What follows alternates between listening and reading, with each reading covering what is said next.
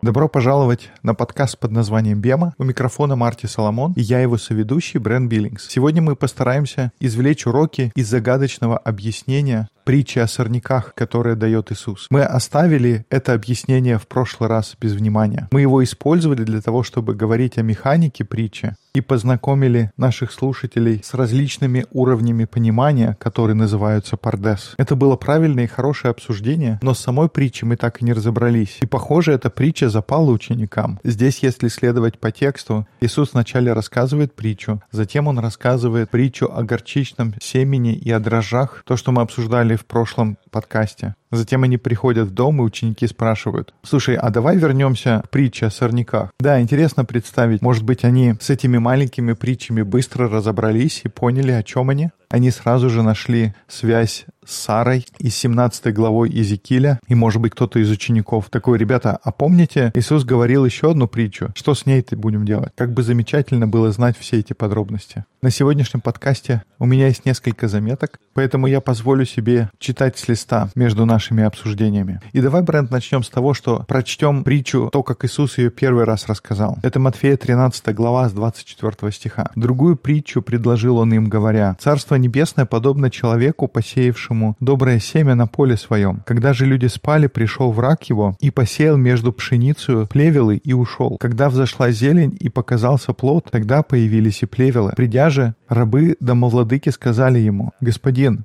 Недоброе ли семя сеял ты на поле твоем? Откуда же на нем плевелы? Он же сказал им, враг человека сделал это. А рабы сказали ему, хочешь ли мы, пойдем, выберем их? Но он сказал, нет, чтобы, выбирая плевелы, вы не выдергали вместе с ними пшеницы. Оставьте расти вместе то и другое до жатвы. И во время жатвы я скажу жнецам, соберите прежде плевелы и свяжите их снопы, чтобы сжечь их, а пшеницу уберите в житницу мою. Давайте напомним контекст того, что здесь происходит. Практически вся глава, которую мы читаем сейчас, она содержит притчи Иисуса. По крайней мере, то, как Матфей об этом рассказывает. И раз уж мы это затронули, я хочу сказать, что возможно, что, как мы говорили в Нагорной проповеди, все эти притчи а мы помним, что вначале Иисус говорит о почвах, затем идет притча о сорняках, затем притча о горчичном зерне и о закваске, и дальше Иисус объясняет притчу о сорняках. И потом еще идут притчи о сокровище, жемчужине и о рыбах, попавших в сеть. Так вот, может быть, эти притчи были рассказаны в разное время, в разных местах, а когда Матфей писал свое Евангелие, он собрал их вместе. Но хотя я во многом верю, что это действительно так произошло в Нагорной проповеди, я лично не думаю, что это то, как появилось от Матфея 13 глава. Похоже, что эти притчи Иисус рассказывает специально одна за другой. Сложно сказать, было ли это одна большая проповедь или это несколько уроков в течение одного дня, но я думаю, что это притчи, которые Иисус намеренно связывает воедино. Он начинает говорить притчу о почвах, как бы подготавливая основания. Когда он рассказывает ее своим ученикам, он говорит, какая почва у вас? Я хочу, чтобы вы задумались, потому что сейчас будет вызывающее учение, и оно потребует того, чтобы человек думал, копал, чтобы тот, кто имеет уши, услышал. to dig, to he who has ears, let him hear. And so I want you to know what kind of soil you are, because I'm about ready to launch into a bunch of parables. And then he goes into the weeds, not goes into the weeds, but goes into the parables. Поэтому я хочу, чтобы вы подумали, какая у вас почва, чтобы быть готовым слышать мои притчи. После этого он рассказывает притчу о сорняках, затем он говорит о горчичном зерне и дрожжах, и дальше говорится, что они уходят из этого места. And then it says they leave that place. И снова такое чувство, что это все одно большое обсуждение. Он рассказывает притчи народу, он обращается к ученикам, когда люди их окружают, и затем они заходят в дом, и ученики приближаются к нему и говорят, «Иисус, мы можем вернуться обратно к теме сорняков?» И тогда он им дает, если так можно его назвать, объяснение.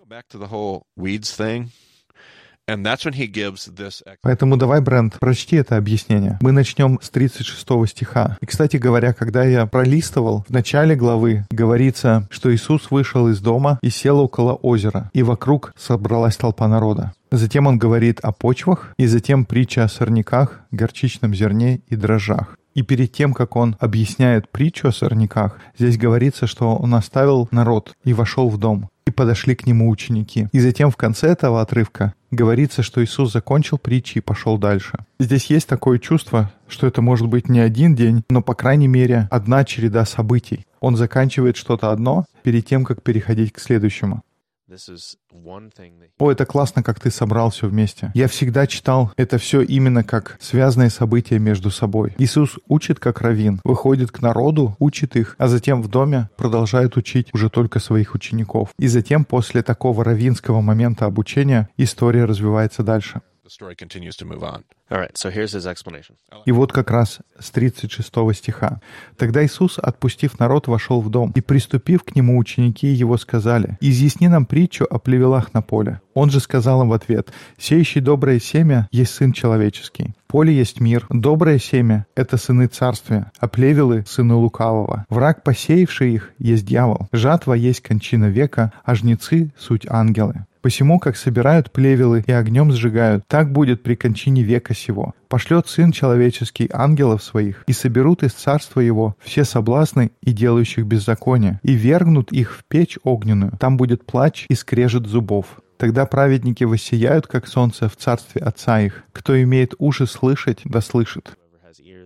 И интересно почитать это в разных переводах. У меня будет три комментария об этом. Один короткий, один длинный и еще один короткий. И первое замечание, которое хочу сделать, это наблюдение о том, что мы узнали о восточном обучении и как это связано с искусством открытия истины для себя. Брент, в двух словах, как бы ты объяснил это искусство открытия? Это как будто тебя отправляет в путешествие по направлению к истине, но ты сам должен ее найти.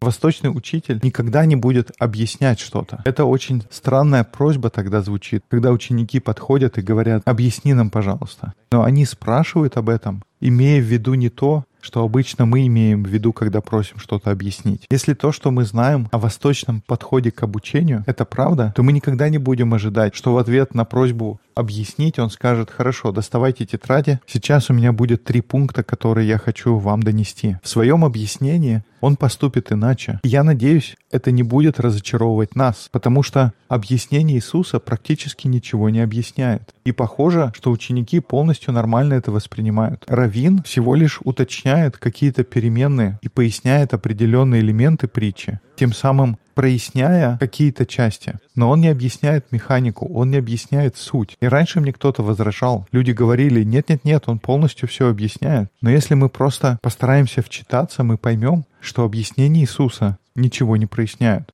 If we just stop for a moment and go back and just read it как, например, Иисус рассказывает притчу о сорняках, и мы стараемся ее понять на уровне пшат. И в пяти случаях из десяти это даже не самый лучший пшат. Мы используем наше понимание богословия, чтобы объяснить значение притчи о сорняках, даже не зная, как работает раввинистическая механика еврейской герменевтики. Мы не задействуем уровни понимания, которые нужно посмотреть. И затем мы видим, как ученики подходят к Иисусу и просят его объяснить.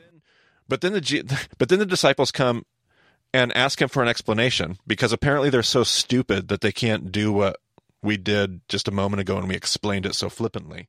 Очевидно, что ученики настолько глупые, что не могут додуматься до того, что мы только что объяснили. И затем Иисус дает это объяснение, но для нас объяснение Иисуса, его недостаточно, поэтому мы берем наше богословие и объясняем объяснение Иисуса. Мы ведем себя так, будто Иисусу повезло, что у него есть мы, которые можем прийти и растолковать его учение. Так, чего-то я разошелся. Спасибо, что даешь мне знак. Но давайте вернемся к притче. Итак, если вчитаться, объяснение Иисуса на самом деле ничего не объясняет. Второе наблюдение, которое у меня есть, это то, что Иисус даже не намекает на механику равинского учения. Он ничего не говорит о пшат, ремес или драж. И из-за этого даже возникает вопрос, не становится ли объяснение Иисуса на самом деле углубленным уроком, отдельным учением по себе. In fact, one even begins to wonder if Jesus' explanation То, что объяснение Иисуса не помогает до конца разобраться, не означает ли это, что Иисус на самом деле берет изначальный пшат, ремес и драж и поверх них добавляет еще дополнительные уровни, тоже пшат, дополнительные ремесы и дополнительный драж? Есть ли в его объяснении еще какие-то намеки на текст, которые помогут нам найти тот смысл, тот драж, который он закладывает? И это было бы неудивительно, если бы хороший раввин, а я думаю, поскольку мы последователи Иисуса, мы все согласимся, что он был самым лучшим раввином, если бы он делал свое объяснение сложнее и сложнее с каждым разом. Мне, как еврейскому читателю, кажется, что объяснение Иисуса, оно с каждым разом становится все более и более сложным. Оно вносит ясность в природу самой притчи, но он берет те же самые темы, те же самые пункты учения, и он углубляет их, добавляя больше слоев. Мы должны ожидать больше намеков, больше ремесов. Он подводит нас к одному и тому же, к той мысли, которую он изначально вас направлял. Он использует те же самые методы, которые вначале использовал, но он делает это еще на более глубоком уровне. И я думаю, ученики не будут возмущаться и говорить, ну, мы вообще ничего не поняли. Я думаю, на самом деле, в какой-то степени они именно об этом и просят. Они говорят, Иисус, мы что-то запутались, давай вернемся к этой притче, помоги нам. И Иисус дает им чуть-чуть деталей, но он тоже дает им еще больше повода для размышления. So if we were to look at that passage, Brent, Поэтому, Брент, если посмотреть на этот отрывок, что бросается в глаза? Давай просто на уровне пшат обсудим, что можно понять. В своем объяснении Иисус поясняет, кто действующие лица в этой притче. Он говорит о том, что Бог — это тот, который засеивает, поле — это мир, доброе семя — это люди царства, и это более-менее можно было понять из притчи, когда она первый раз звучала. Если не сильно вдаваться в подробности, то да, все правильно. Сорняки — это люди зла, но это логично, ты не ожидаешь, что сорняки — это что-то хорошее. Дальше враг — это дьявол, жатва — конец века. Тут есть пояснение, кто действующие лица. Жнецы — это ангелы, и это интересно. Я бы вряд ли бы понял так, слушая оригинал притчи. Давай посмотрим на это более детально. That Okay. uh, I wouldn't have necessarily thought of from the Right, right, original right. one. Okay. Pulled up, burning the fire into the age, angels. He's just kind of like, you know, Okay, so let's walk through this kind of step by step. He sets up the story. He says, uh, let's go, if we're going back to the original parable, he says, Итак, вначале он говорит, что есть человек, у которого есть поле. И этот человек — это кто? Это Бог. Конкретно про владельца поля здесь не говорится. Здесь говорится о том, кто засеял. И тогда тот, который сеет, — это Сын Человеческий. essentially, what did you say? uh, the field was supposed to be the, um, what did it say? I might have misled you there. The field is the world. The field is the world, right? So in this world here, we have people that are following Adonai, Итак, поле — это мир. И в этом мире есть люди, которые следуют за Адонаем, идут его путем, и люди, которые не следуют за ним и не идут его путями. not just about the obvious, but oh, here's a piece that would be helpful. Here's a context piece. Um, the tares here, when it talks about weeds and wheat, the tares and the wheat. Um, typically, what I, I think in the context everybody's going to assume here is, and and even I think one of the remnants. кстати говоря, немного контекста. Те плевелы, которые здесь имеются в виду, эти сорняки, и, может быть, это, кстати, один из намеков, может быть, это является ремесом, этот сорняк называется сибалет или шибалет. И эта трава появляется в книге Судей, в истории про Иефая. Это где-то глава 13-14 Судей. Нет, наверное, 11-12, извините. 12. Sorry. I'm leading you astray there. Just read the whole book of Judges. Почитайте книгу Судей. Вы обязательно увидите эту историю. Bullet is if you were to maybe you can do this, Brent. Maybe you can find an image on Google that we could borrow uh, a, something called bastard wheat. So there's wheat and then there's bastard wheat, and that is the kind of tares that they would have encountered in the land of the Middle East. Tear is a bad thing. Итак, у нас есть пшеница и есть сорняк, похожий на пшеницу. Его научное название эгилопс цилиндрический. Это тот сорняк, который можно встретить в землях Ближнего Востока. И проблема в том, что когда пшеница и эти плевелы растут вместе, очень трудно различить, что есть что. В начале своего роста они точно выглядят как пшеница. И только когда наступает жатва, различие сразу же становится очевидным, потому что пшеница, она склоняется под тяжестью колоса, а сорняки стоят ровно, как и были. Если смотреть в начале роста, их невозможно отличить, они выглядят как одно и то же. Но вот подходит время жатвы, и ты вдруг понимаешь, ой, а у меня поле-то в сорняках. Поэтому контекст притчи достаточно ясен.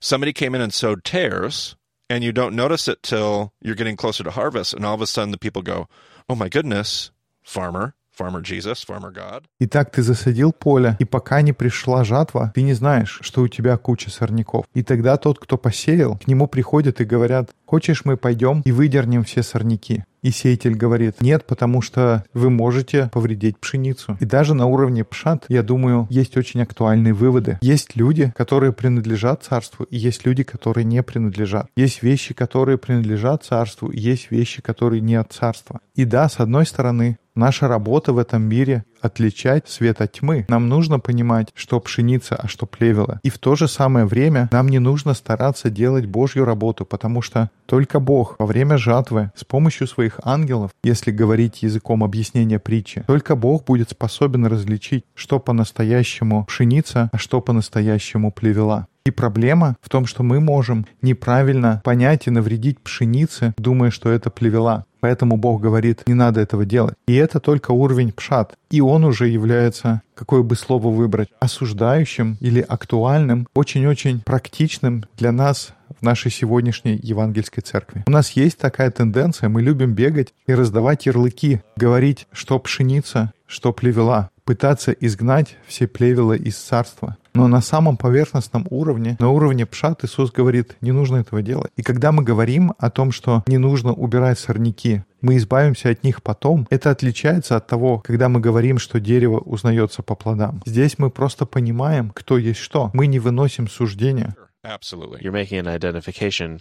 You're not making a judgment. Right, absolutely. Uh, great distinction. Yes, the difference between the judgment when God, when Jesus В одном месте Иисус говорит, не судите других и не судимы будете, но это отличается от определения того, хорошие ли плоды у дерева или нет. Это важное различие, на него стоит обратить внимание. distinction. Great point to pull up there. I don't know if we're gonna have a picture in the show notes. I'm Okay. not finding anything Not good, finding anything? but I think I think the image you can you can imagine in your mind fairly easily. All right. Мне не удается найти какую-то картинку, которую можно вставить в подкаст. Но просто сделайте поиск по изображениям. Обязательно что-то найдется.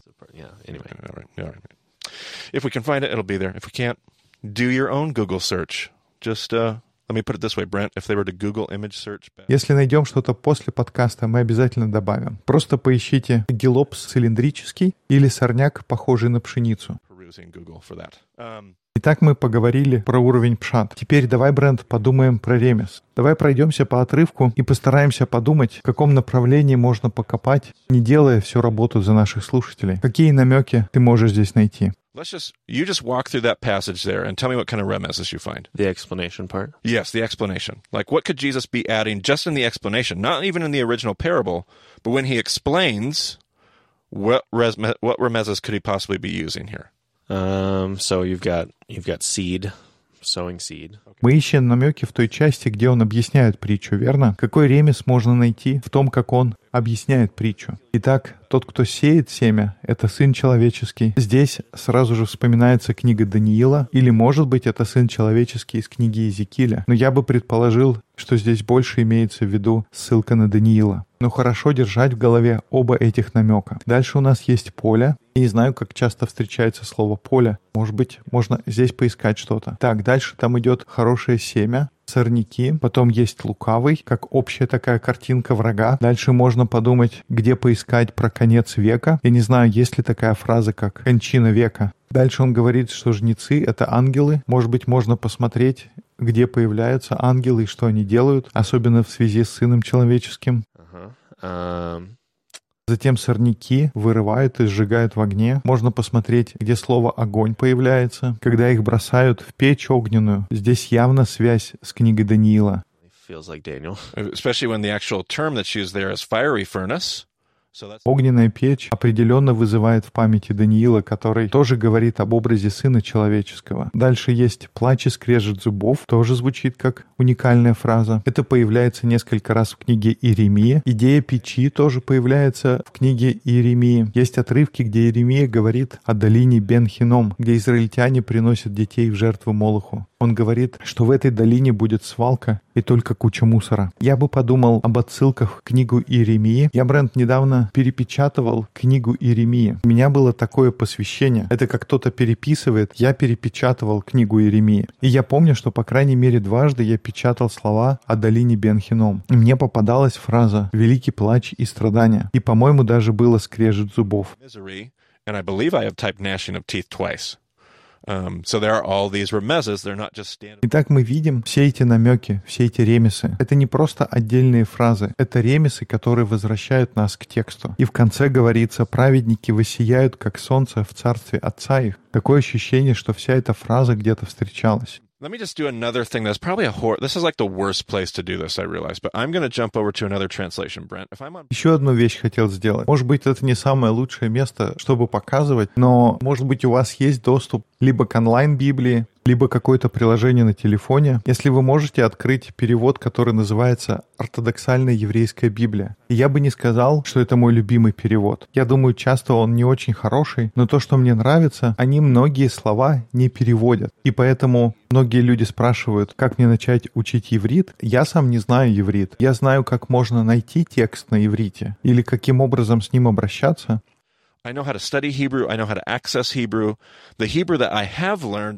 Но тот иврит, который я знаю, я научился сам. Я запоминал какие-то молитвы, я изучал, как слова образуются и так далее. Я понимаю какие-то принципы, но я бы не стал себя называть специалистом по ивриту.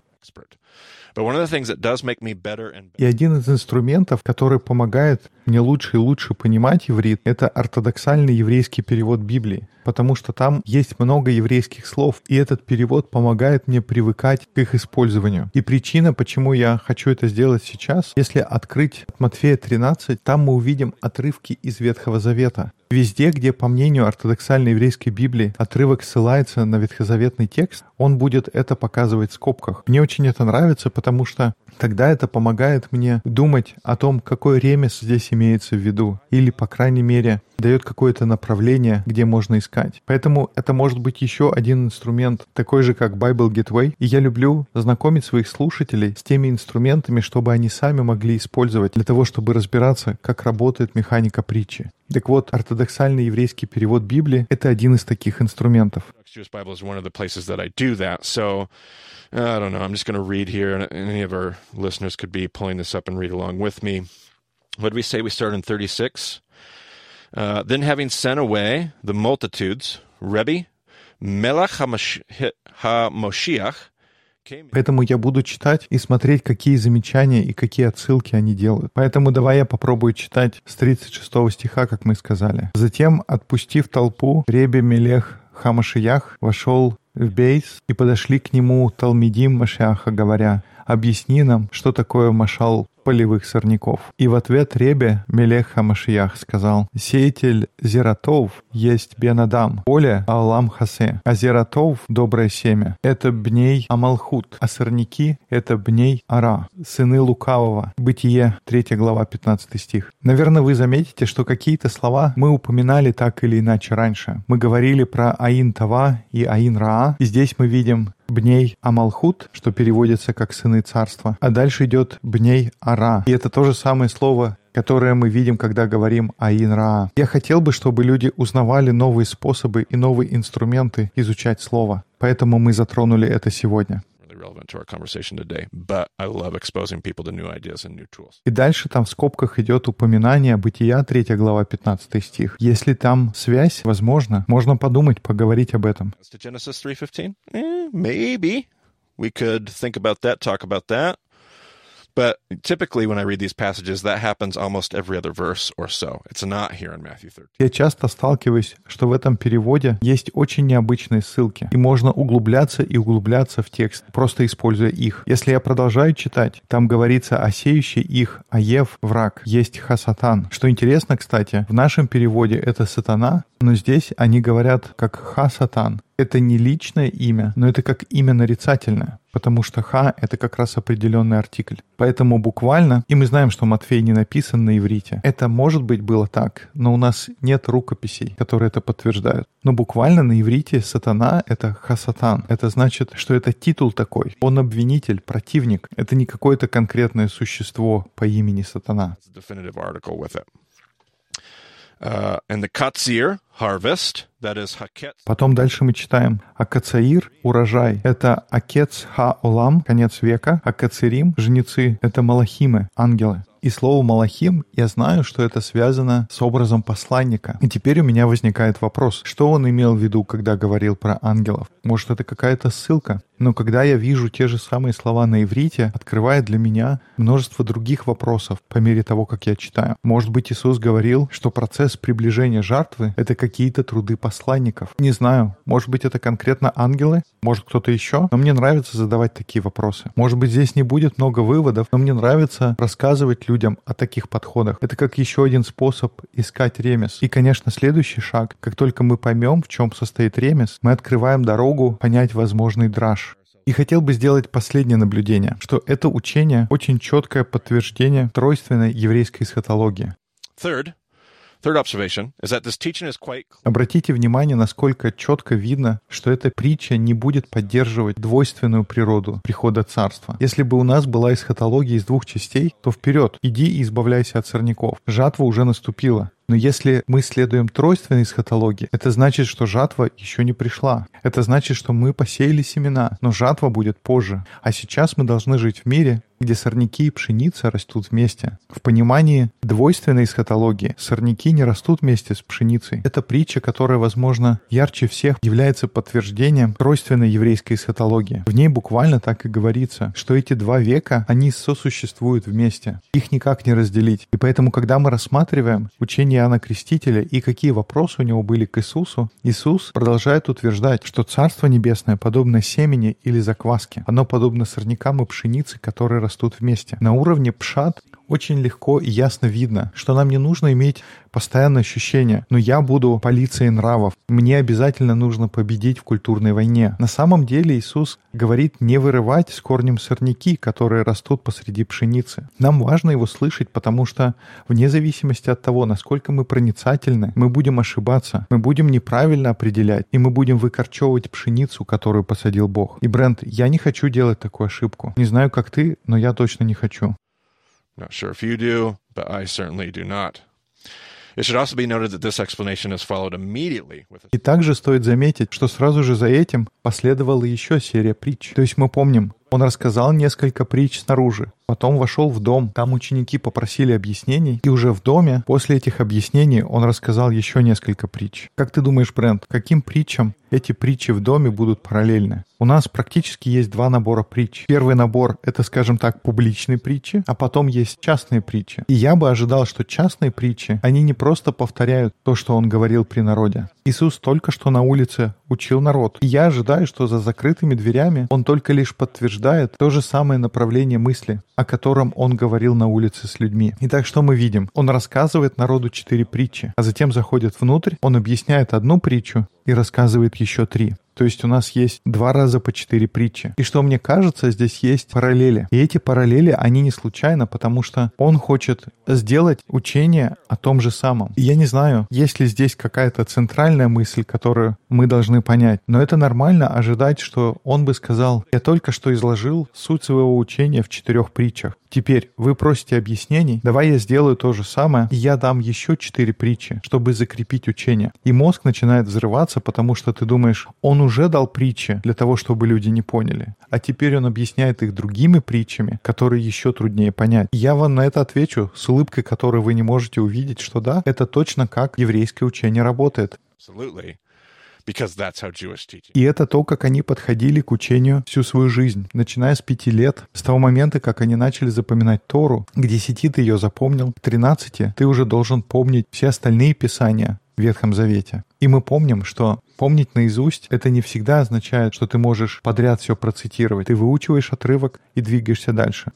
Но потом они учатся у Равина годами. Иисусу было 30 лет, когда он приступил к своему служению. На тот момент он как 25 лет жил и дышал этим текстом, этими приемами. Они безумно хорошо знают текст. Но это не то, как мы смотрим. Нам нужно понимать, что мы смотрим на это с другой точки зрения. И у нас нет всего этого багажа. У меня здесь еще есть несколько заметок. Эти дополнительные притчи, их нужно рассматривать как часть всего его объяснения ученикам. Получается, что учение было построено следующим образом. Вначале Иисус рассказывает притчу о сеятеле, и он дает в кавычках объяснение. Затем идет притча о сорняках, притча о горчичном зерне и притча о закваске. Затем в доме ученики спрашивают Иисусов о притче о сорняках. Вполне возможно, из-за того, что это противоречит их глубоко укоренившемуся представлению о том, каким образом должно прийти Царство Божие. Я готов поспорить, что ученики, когда обсуждали, сказали, хорошо, мы поняли это учение, но что получается, ты имеешь в виду, что мы не принесем Царство с большими фанфарами и помпой, как об этом говорит двойственная эсхатология. И в ответ на это Иисус дает им в кавычках объяснение притчи о сорняках. И затем у него еще три притчи. О сокровище, зарытом в поле, о дорогой жемчужине и о рыбах в сети. Поэтому мы можем быть уверены, что смысл этих последующих притч будет продолжать то учение, которое он начал. Оно будет более глубоким пониманием того, о чем он говорил в первоначальном учении. Есть ли какой-то пшат, ремес и драж, который можно вынести из притчи о пшенице и плевелах? Я думаю, есть. Но, честно говоря, я все еще работаю. Вы видите, у нас пока не было хороших ответов, в чем там состоит ремес и какой может быть драж. И это отчасти потому, что я пытаюсь избежать того момента, что я как учитель не до конца разобрался с притчей о пшенице и плевелах. У меня нет хорошего объяснения ни для первой притчи,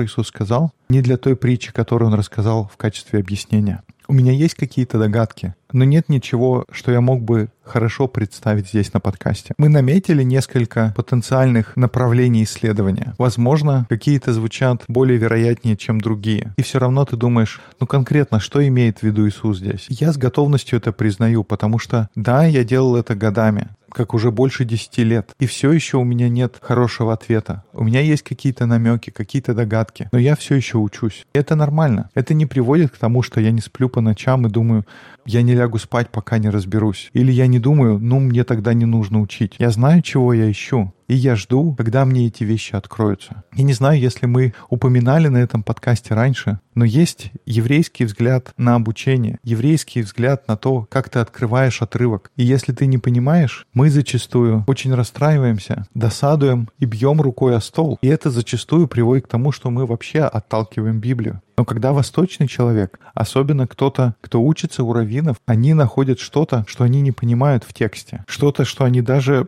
близко не могут осознать. Они идут и танцуют. Они танцуют и радуются, потому что будет день, когда они будут понимать этот отрывок. Бог дал им этот отрывок, который они не понимают, для какого-то отдаленного будущего, когда они в конце концов смогут открыть свои глаза и понять. И они танцуют и радуются об этом дне. Они радуются от того, что придет когда-то день, когда у них будет этот момент, когда они поймут и начнут осознавать и принимать. И как бы было здорово, что если бы мы начали взаимодействовать с Писанием точно так же, что вот есть отрывок, с которым я не понимаю, что делать. И ты думаешь про себя, я не могу дождаться, когда Бог откроет эти двери для меня. И это будет прекрасный день. Мы улыбаемся и танцуем, и продолжаем копать, продолжаем учиться, потому что мы знаем, что именно так Бог открывает истину. И тогда это изменит, как мы изучаем Библию. Это интересно, как это меняет взгляд нас, западных людей. Есть что-то, чего мы не понимаем, как бы мы ни пытались. И затем, потом, когда-то в будущем, ты открываешь отрывок и думаешь, я не могу поверить, я не понимал этого раньше. И это классное ощущение, но момент в том, чтобы радоваться все это время, вместо того, чтобы быть в депрессии по поводу ты чего-то не понимаешь в течение 30 лет, а потом всего лишь один день порадоваться. Вместо этого вся твоя жизнь может быть праздником.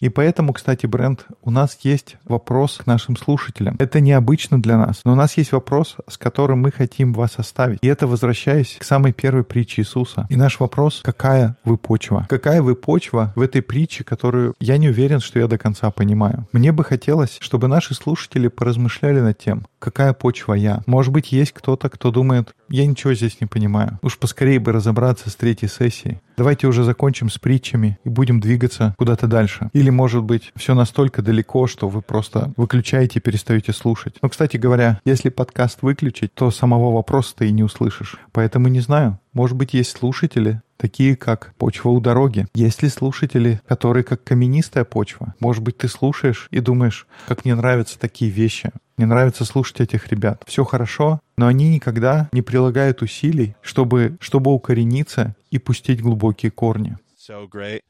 But they don't actually ever do the work of building deep roots for themselves.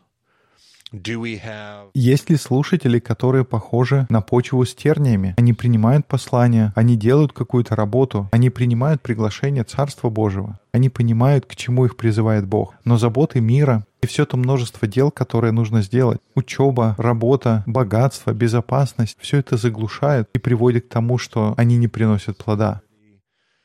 А может, есть люди, которые являются хорошей почвой. Они делают всю эту работу, они погружаются в текст. И я думаю, это будет вызовом для некоторых из наших слушателей. И мы любим вас всех, любим каждого, кто слушает. Но если у меня есть какой-то пасторский вызов, как человеку с этой стороны микрофона, то этот вызов был бы такой. Я думаю, у нас есть много слушателей, которые похожи на каменистую почву. Мы любим слушать подкаст, мы любим собирать все эти замечательные крупицы мудрости. Нам нравится понимать всю эту еврейскую мудрость, все эти новые вещи, которые дают нам чувство, что мы умнеем, и мы можем говорить умные вещи, когда мы изучаем Библию с кем-то. Я готов поспорить, что есть те, кому еще много работы предстоит. Нужно еще много копать. Нам нужны более глубокие корни. Нам нужно еще приложить усилия, чтобы стать людьми, которые имеют уши, чтобы слышать. Я готов поспорить, многим из нас нужно найти свой путь. И я знаю, что очень долгое время я был таким. Но есть множество из нас, которым нужно просто взять лопату, начать копаться, начать строить наши корни.